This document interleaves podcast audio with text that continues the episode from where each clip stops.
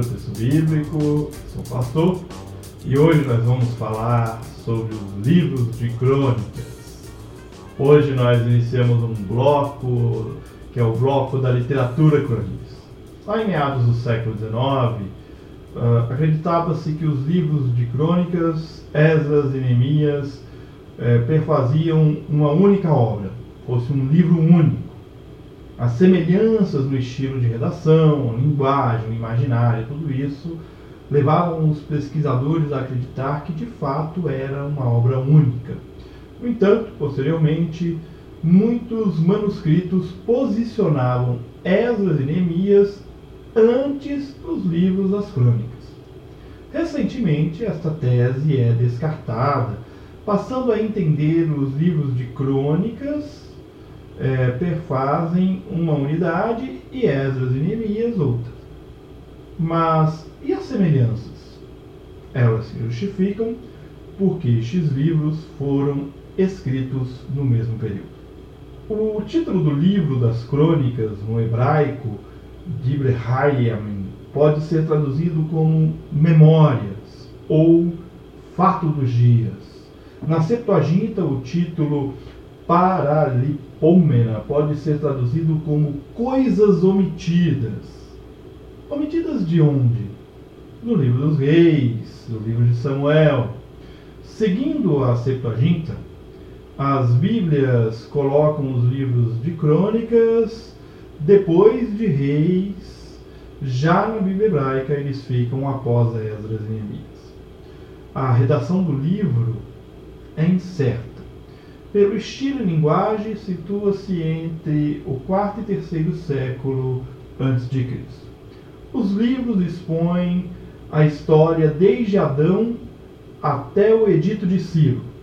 O cerne do relato está a legitimação da comunidade cultural de Jerusalém.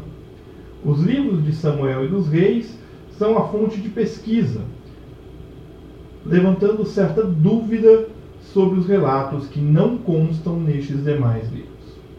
O objetivo dos livros das crônicas é reinterpretar a história de Israel para o seu tempo, para a sua época. A obediência a Deus, o louvor a Deus e a prática correta do culto em Jerusalém garantem a salvação de Israel. Sendo obedientes, Deus é misericordioso. Isso é válido para cada geração sendo cada época responsável por ser obediente e experimentar a salvação de Deus em sua vida. É aqui que temos uma ênfase no individualismo da obediência em contraste ao coletivismo, ainda que sem romper com a noção de fidelidade do povo em relação a Deus. Os livros das crônicas, perfazendo uma unidade única, podem ser assim esboçados. Primeira Crônicas, de 1 a 9, nós temos, podemos chamar de uma antessala genealógica, de Adão até Saul, as genealogias. De 1 Crônicas 10 a 29, o reinado de Davi, diante do pano de fundo da rejeição de Saul. Nos capítulos 22 a 29, nós temos ali Davi preparando a construção do templo. Segunda Crônicas, de 1 a 9, o reinado de Salomão e 2 Crônicas 10 a 36, da divisão do Reino Unido até o Edito de Ciro. Eu espero que você se motive a ler os livros das crônicas. Faço a mesma recomendação que fiz no quando da leitura do livro dos reis. Tem um manual aí de história de Israel ao seu lado, um panorama da história de Israel, uma lista dos reis mas recomendo fortemente que você leia primeiro os livros de Samuel, os livros de Reis, e aí sim você leia os livros das crônicas.